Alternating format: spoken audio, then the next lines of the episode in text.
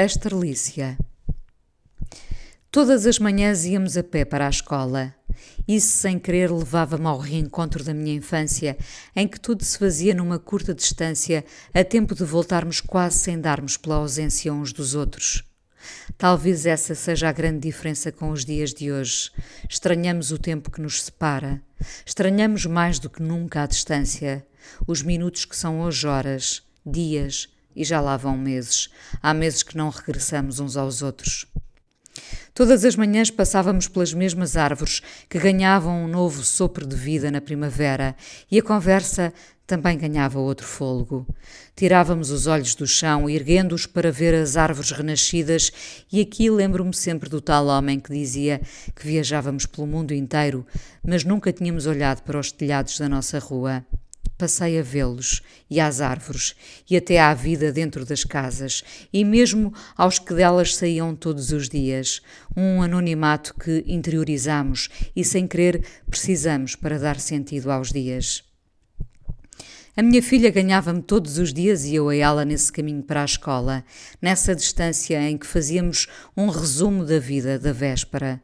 Se todos os dias colecionássemos o que ouvimos do dia anterior, ganhávamos inteiramente os dias. O que me assusta é quando passamos por eles vazios.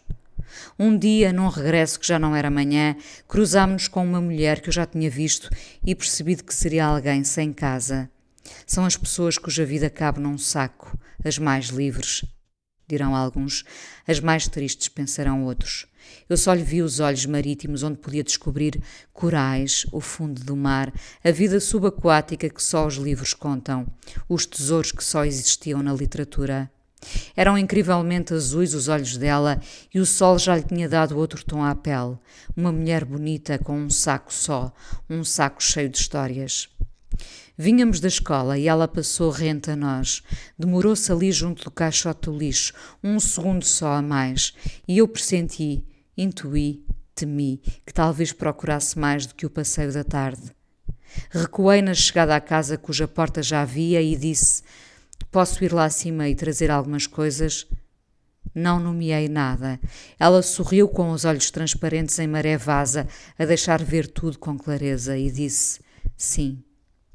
Corremos escadas acima e trouxemos tudo o que podíamos para lhe oferecer, algo que já não caberia num saco.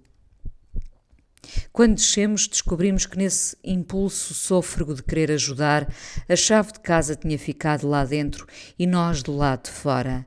Não recuámos. Quando chegámos junto dela, ela tinha uma estrelícia para nos entregar. Foi um truque de magia esse momento em que lhe estendemos o nosso pequeno saco e ela nos ofereceu uma flor como se lhe nascesse das mãos. Sorrimos as três e despedimos-nos. Minutos depois, estávamos eu e a minha filha dentro do táxi, a caminho de apanhar as chaves de casa com uma porta que facilmente se abriria. A minha filha teria nove anos, talvez. Disse-me: Estamos na mesma situação daquela senhora, ficamos sem casa. A frase e o momento estão preservados com nitidez até agora, tal como os olhos subaquáticos daquela mulher que nos estendeu uma flor que lhe nasceu dos dedos. Quando pudemos voltar a entrar em casa, pus a estrelícia numa jarra e ficou meses junto à janela. Era impossível vê-la e não me lembrar da magia de um momento onde não precisámos de nomear nomes ou agradecimentos para saber que o que Alice tinha vivido tinha sido mágico. Lembro-me sempre deste episódio. Lembro-me mais agora que a primavera chegou e as árvores voltam a levantar-me o olhar e plantam-me a atenção, como quem procura a magia dos pequenos instantes.